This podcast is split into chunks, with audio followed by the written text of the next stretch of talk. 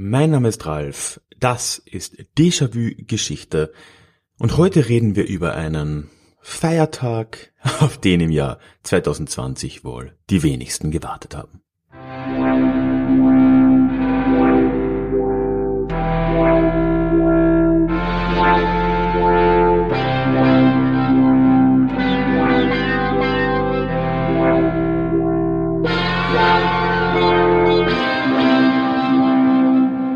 Déjà Hallo und herzlich willkommen zurück zu dieser neuen Episode des Déjà-vu Geschichte Podcast. Mein Name ist Ralf und hier in diesem Podcast, da bewegen wir uns alle zwei Wochen zurück in die Vergangenheit und wir lernen ein bisschen etwas über unsere Welt von heute, nämlich immer mit Gegenwartsbezug und womöglich mit der nötigen Portion Augenzwinkern. Das wollen wir auch heute machen. Aber bevor wir ins Thema der Woche einsteigen, möchte ich wie immer anfangs noch ganz kurz über den Déjà-vu-Geschichte Newsletter mit dir reden. Der Newsletter, der E-Mail-Newsletter hat sich nämlich für mich herausgestellt als die beste Methode, in den Austausch mit dir, mit meinen Hörern und Hörerinnen zu kommen. Du bekommst dort zwei bis dreimal im Monat eine E-Mail von mir und kannst dort auf jede E-Mail auch antworten. Also es ist da kein Spam, sondern eben Infos zu neuen Episoden, sonstigen Neuigkeiten und so weiter und so fort. Man kommt dort in den Austausch abseits von Facebook und Co. und all den Algorithmen. Ja, ich werde am Ende noch ein bisschen mehr dazu erzählen, aber wenn dich das interessiert, findest du den Link auf meiner Website in den Show Notes, wo ich alles darüber erzähle, oder du gehst direkt auf deja-vue-geschichte.de. Würde mich sehr freuen, dich da zu sehen. Heute soll es mal wieder um einen Feiertag hier gehen. Ich habe da ja so eine kleine Serie, nicht im Podcast, sondern im Blog laufen und habe da auch ein kleines E-Book dann mal gemacht über die Geschichte von Feiertagen, die, wie ich finde, eine teils wirklich sehr ja, überraschend wechselhafte und spannende ist, die uns auch viel über unsere Welt von heute erzählt. Und aktuell heute, wo ich das aufnehme, ist es äh, der Mittwoch, also fünf Tage bevor die, die Folge dann rauskommt. Heute ist der 1. April.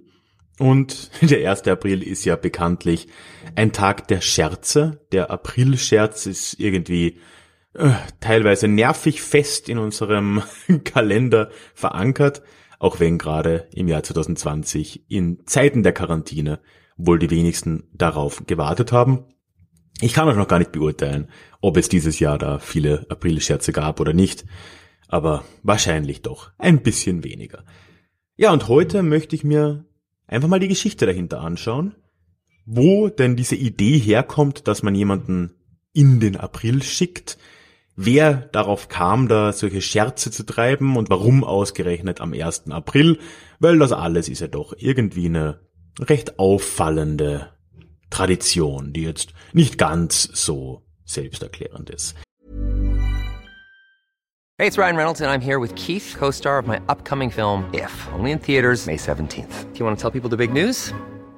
All right, I'll do it. Sign up now and you'll get unlimited for $15 a month and six months of Paramount Plus Essential Plan on us. Mintmobile.com slash switch. Upfront payment of $45 equivalent to $15 per month. Unlimited over 40 gigabytes per month. Face lower speeds. Videos at 480p. Active Mint customers by 531.24 get six months of Paramount Plus Essential Plan. Auto renews after six months. Offer ends May 31st, 2024. Separate Paramount Plus registration required. Terms and conditions apply if rated PG. Es wird dich da für den Einstieg vielleicht gar nicht so sehr wundern, dass wir für den Ursprung dieses 1. Aprils in römische Zeit zurückgehen müssen.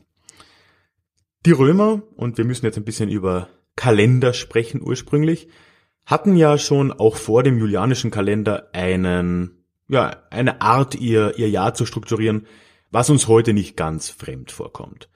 Die alten Römer in der Zeit der Republik haben den ägyptischen Kalender ursprünglich übernommen und leicht angepasst. Und da war ursprünglich der 1. März das Neujahrsfest. Dieser Kalender hatte nur zehn Monate, März war der erste Monat und damit war der 1. März auch der Beginn des Jahres. Und das ist ja etwas, was auch noch länger so geblieben ist. Um jetzt mal vorauszugreifen, also etwas später dann, auch wenn ich das jetzt richtig im Kopf habe, schon vor der julianischen äh, Kalenderreform, wurden zwei Monate hinzugefügt, Januar und Februar. Die wurden aber nicht am Anfang des Jahres eingefügt, sondern am Ende des Jahres. Das heißt, Februar war dann der zwölfte Monat, Januar der elfte, warum auch immer ich das gerade in umgekehrter Reihenfolge genannt habe. Und März war nach wie vor der Beginn des Jahres, was ja dann erst später irgendwann geändert wurde. Dann war erst der 1. Januar der Beginn des Jahres. Das erklärt dann auch die Tatsache, dass September, was im Namen ja natürlich der siebte Monat ist, heute der neunte ist und Oktober, November und so weiter. Aber schon vorher, also lange bevor dieser Jahreswechsel auf den 1. Januar vorgeschoben wurde, wurde in Rom eben am 1. März Neujahr gefeiert. Die Sache war aber die, dass diese Feiern nicht allen offen standen. Schon in republikanischer Zeit, wir reden jetzt ja so im dritten, zweiten Jahrhundert vor Christus, in einer Zeit, als Rom im Aufstieg begriffen war, die punischen Kriege würden das ja dann mehr oder weniger besiegeln, war es so, dass diese Neujahrsfeiern mit zunehmendem Pomp gefeiert wurden, zumindest in der Hauptstadt Rom. Allerdings waren diese Feiern nur den, ja, den Patriziern und den wohlhabenderen Bürgern in der Form offen. Es gab dann Feierlichkeiten im Senat zumeist und später, soweit wir das sagen können, wohl auch auf den Straßen. Ob das jetzt die Form von Umzügen angenommen hat oder ob es wirklich auch Straßenfeste waren, das kann man gar nicht so genau sagen. Aber es waren doch gewisse größere Feierlichkeiten, die das römische Neujahr da begleitet haben. Vielen Bevölkerungsschichten waren diese Feierlichkeiten aber nicht offen und ganz besonders trifft das auf eine zunehmend große Bevölkerungsschicht Roms zu, gerade in der Hauptstadt, nämlich auf die Sklaven. Die durften natürlich hier nicht mitfeiern, die mussten auch am 1. März, am Neujahrstag natürlich arbeiten und irgendwann, und da begeben wir uns jetzt langsam in etwas, was von den Quellen nicht mehr ganz so leicht äh, zu greifen ist, begannen die wohl ein Gegenneujahrsfest zu feiern. Zuerst im kleinen Rahmen, in Rom selbst, in gewissen Kreisen, dann aber auch immer weiter und dieses Fest wurde dann eben genau ein Monat nach dem offiziellen Neujahrsfest dann eben am 1. April begangen. Für lange Zeit war es nur das. Es war ein alternatives Neujahrsfest an einem Tag, an dem auch Sklaven und andere niedere Schichten dann zunehmend eben das begehen konnten, unabhängig von der, von der höheren Gesellschaft. Es hat sich dann aber doch mit der Zeit gewissermaßen in eine Art Spottfest verwandelt. Übrigens ganz ähnlich wie dann auch später der Fasching oder Karneval ja zu einem Spottfest wurde, in dem die oberen Schichten auch veräppelt wurden. Und auch die Basis, die soziale Basis, die dieses Gegenneujahr gefeiert hat, wurde mit den Jahren und mit der Ausweitung des römischen Imperiums dann immer größer, so dass dann in Zeiten von Julius Caesar und dann im Kaiserreich es so war, dass gerade in den Provinzen relativ breite Schichten dieses Gegenneujahr am 1. April als Spottfest gefeiert haben. Das waren dann schon lange nicht mehr nur die Sklaven, sondern da waren auch Händler darunter, da war vor allem die vorrömische Elite, in Gallien etwa oder auf der Iberischen Halbinsel darunter. Und die haben das zunehmend eben als Spottfest auch gesehen und haben an diesem falschen Neujahr den Herren, den römischen Herren, Streiche gespielt in unterschiedlicher Form.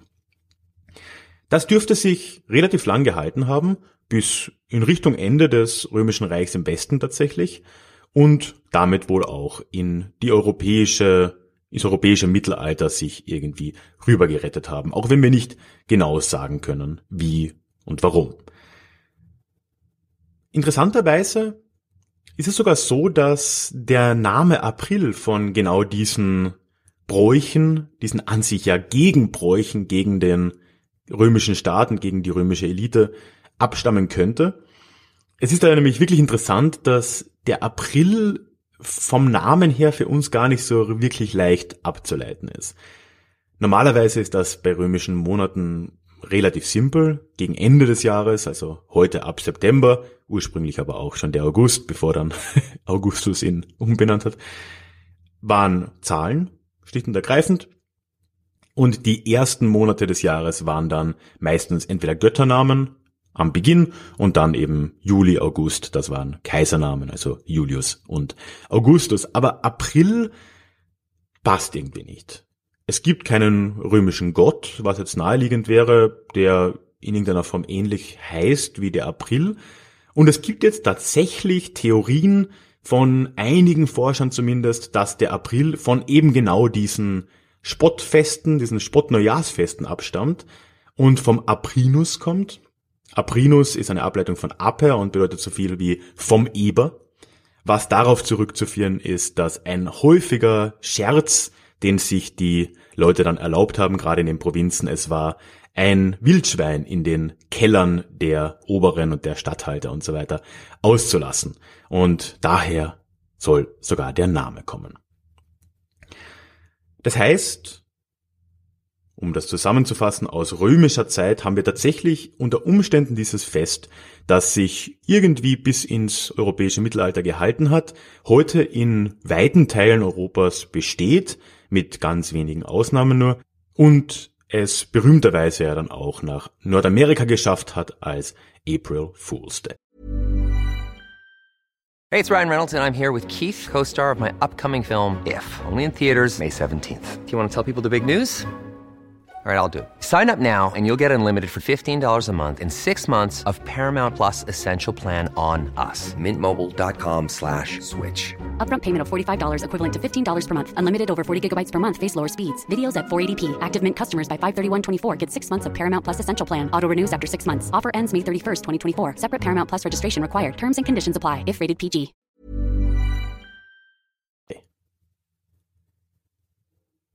Also äh, wäre es natürlich, wenn nicht alles, was ich dir die letzten zehn Minuten erzählt habe, vollkommener Schwachsinn gewesen wäre. Es tut mir leid. Ich konnte es mir nicht ganz verkneifen. Aber leider hat davon jetzt so gut wie nichts gestimmt. Gut, die Kalender-Thematik, das ist natürlich schon korrekt, aber es gibt keinen Beweis, dass es sowas wie ein Aprilfest in Rom gegeben hat, geschweige denn ein Anti-Neujahrsfest. Und in Wirklichkeit ist es doch einiges, um einiges schwieriger, den Ursprung dieses Festes festzulegen oder festzuhalten. Und so eine ganz einfache Erzählung, wie ich sie jetzt dargelegt habe, gibt es für den 1. April schlicht und ergreifend nicht. Und du hast dir ja vielleicht auch schon gedacht mit dem Blick auf die Uhr, dass nach zehn Minuten die Folge ja kaum vorbei sein kann. Und tatsächlich möchte ich jetzt noch ein bisschen darüber spekulieren, wo denn der 1. April tatsächlich herkommt und da ein bisschen Licht drauf streuen. Ja, wie gesagt, es ist wirklich gar nicht mal so einfach. Man kann jetzt versuchen, erstmal etymologisch daran zu gehen und äh, dann findet man schnell raus, dass Worte, die auf so einen 1. April Scherz oder so einen Brauch hinweisen, zumindest ab dem 17. Jahrhundert existieren. Es gibt in Bayern wohl einen, ein Dokument, in dem das oder in dem die Phrase in den April schicken vorkommt worum man jetzt dann darauf schließen kann, dass es im 17. Jahrhundert schon einen Brauch in diese Richtung gegeben haben muss. Es gibt dann auch im 18. Jahrhundert schon die ersten überlieferten April-Scherze, so zum Beispiel, ich glaube es war im 18. Jahrhundert, wurde in London zum Waschen der Löwen geladen. Ähm, da sind dann tatsächlich auch offensichtlich Leute erschienen, ohne dass jemals Löwen gewaschen worden wären, was auch irgendwie ein bisschen hm, unsicher klingt, aber gut, hat wohl funktioniert. Und äh, mit Sicherheit können wir es fürs Deutsche zum Beispiel sagen, dass im frühen 19. Jahrhundert es das Wort Aprilnarr schon gab, was heute gar nicht mehr so oft vorkommt. Das wird zumindest im Grimmischen Wörterbuch erwähnt, laut angeblich Wikipedia. Und dann wohl auch erst ein bisschen später, aber doch kam dann auch das Wort Aprilscherz in den, in den weiteren Umlauf. Wir wissen aber trotzdem nicht, wo diese Traditionen genau herkommen. Das heißt aber nicht, dass es nicht genügend Theorien gäbe dafür. Und nein, die von mir jetzt gerade aufgestellte vorhin zählt er nicht dazu, wobei so unglaubwürdig finde ich sie gar nicht. Eine der weit verbreiteteren dieser Theorien, äh, die führt uns nach Frankreich. Denn angeblich, und das ist gar nicht mal etwas so Unglaubwürdiges, geht es auf die Umstellung des Neujahrsfestes in Frankreich 1564 zurück. 1564, da war ein Zeitpunkt, als in ganz Europa langsam, also nicht in dem Jahr, aber im, im 16. Jahrhundert, langsam die Kalender soweit genormt wurden, dass das Jahr am gleichen Tag beginnen sollte. Ich habe es ja schon gesagt, wirklich relativ spannend, die Kalenderentwicklung. Relativ spät erst hat sich in Europa und so auch in Frankreich durchgesetzt, dass das Jahr eben mit dem 1. Januar beginnen soll und nicht etwa zum Beispiel mit Weihnachten oder Drei Könige. Und es gab dann aber anscheinend einen relativ breiten Teil der französischen Gesellschaft, die nach wie vor um die Frühlings-Tag- und Nachtgleiche, also um den 20. März, beziehungsweise Ende März, Anfang April gefeiert haben. Und die gingen dann wohl als April-Narren in die Geschichte ein, wenn man der Story jetzt glauben will. Aber zumindest ist das eine Herleitung, die für mich nicht ganz aus der Luft gegriffen scheint. Eine recht beliebte alternative Herleitung führt uns dann wiederum nach Deutschland und zwar nach Augsburg, wo angeblich im Jahr 1530 eine Münzreform geplant war für den 1. April 1530 und die Geschichte geht dann so, dass es wohl zahlreiche Kaufleute und Investoren gegeben hat, die dann Geld spekuliert haben auf diese Münzreform, in der Hoffnung, dadurch eben Gewinne einzufahren, wenn sie dann kommt. Und als dann aber am 1. April keine Münzreform erschien oder eben durchgeführt wurde, haben diese Leute alle ihr Geld verloren und wurden dann wohl als Aprilnarren verlacht. Die Geschichte kommt mir dann schon wieder ein bisschen weiter hergeholt her als die französische, aber ist auch eine, die man immer öfter findet. Es gibt aber wirklich noch zahllose andere mögliche Herkünfte von, äh, von diesem Brauch. Teilweise sehr abstruse Sachen, wo dann zum Beispiel dem französischen König nachgesagt wird, dass er erwischt wurde, wie er mit einem 16-jährigen Mädchen wohl eine Liebelei ja, haben wollte. Also er hat wohl einen Brief bekommen von eben diesem Mädchen, dass sie sich mit ihm treffen wollte. Und als er dann zum Treffpunkt erschien, wurde er vom ganzen Hofstaat und von seiner eigenen Frau begrüßt zu einem Narrenball, wie sie es dann wohl sagte.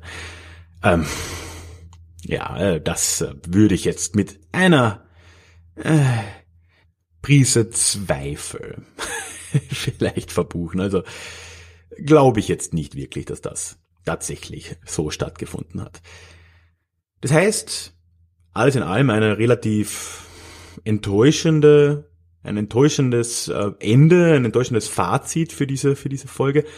Der 1. April ist zwar ein interessanter Tag, ein interessanter Feiertag, weil es ja doch etwas sehr Unübliches ist, dass man sich Streiche und äh, ja, dass man sich Scherze macht und sich in den April schickt, ist jetzt ja nichts, was irgendwie jeden Tag vorkommt. Es gibt ähnliche Feste natürlich. Es gibt den Fasching und Karneval, die Narrenfeste. Es gibt dann im amerikanischen zu Halloween die Trick-or-Treat-Traditionen. Aber es ist jetzt doch ein relativ auffallender Tag, was im Festkalender nicht allzu oft vorkommt. Und da ist es dann umso interessanter, dass wir nicht wirklich wissen, wo das Ganze eigentlich herkommt. Ja, und in dieser Folge habe ich dir einige mögliche historische Erklärungen geboten und eine fiktionale von mir. Such dir aus, welche dir gefällt. Und prinzipiell möchte ich dich einladen, beschäftige dich ein bisschen mal mit so Feiertagen in der Geschichte. Es ist wirklich sehr spannend.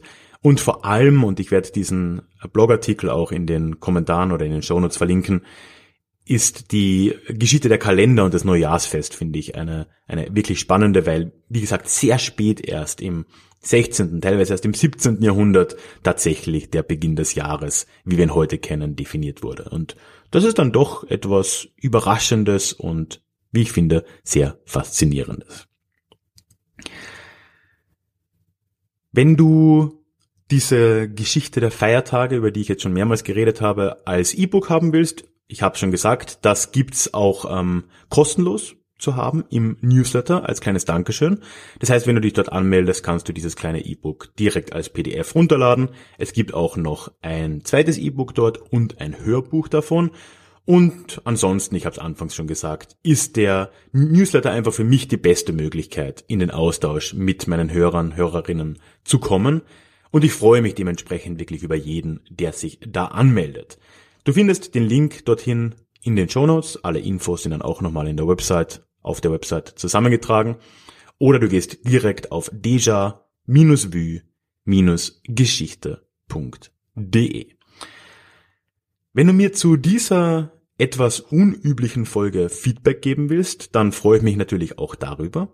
Du kannst das direkt auf der Website machen. Da kann man unter diesen Blogartikel, also unter dem Blogartikel zu dieser Episode, verwirrend, wie auch immer, kann man drunter kommentieren, wie es auf einem Blog üblich ist.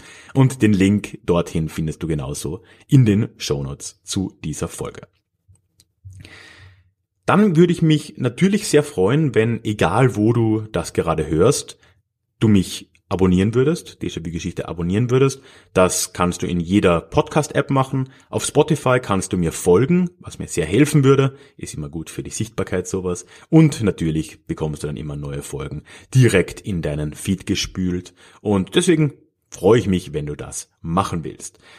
Und zu guter Letzt möchte ich natürlich wie immer all jenen danken, die Déjà-vu-Geschichte auch finanziell unterstützen. Ihr macht es mit möglich, dass ich mich hier alle zwei Wochen hinstelle und dieses Format produziere. Meistens ein bisschen ernsthafter als heute, aber muss auch mal sein. Ja, und wenn du auch zu diesen tollen Menschen gehören willst, die die Déjà-vu-Geschichte mit ermöglichen, dann würde ich mich natürlich sehr freuen und habe alle Möglichkeiten, wie du mir da etwas zukommen lassen kannst, auf der Website zusammengefasst. Das ist ebenfalls einfach auf ralfgrabuschnick.com beziehungsweise dann dort auf der Über mich-Seite oder ganz einfach über den Link in den Show Notes. Ja, damit sind wir jetzt wirklich am Schluss angekommen. Und ja, ich wünsche dir jetzt noch eine schöne Zeit, Quarantäne oder nicht. Und wir hören uns hoffentlich in zwei Wochen wieder in unserem nächsten Déjà-vu. Tschüss.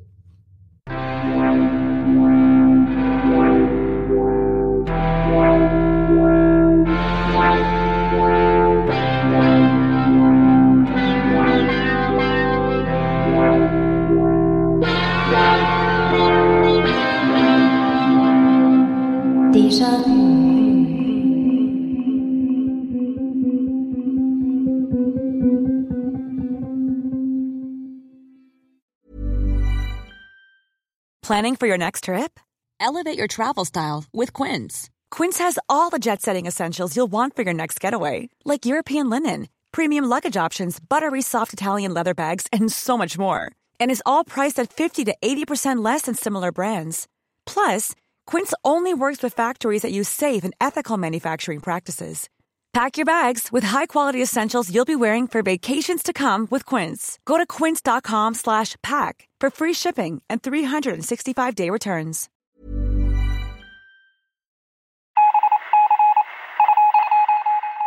Möchtest du dich noch mehr mit Geschichte beschäftigen?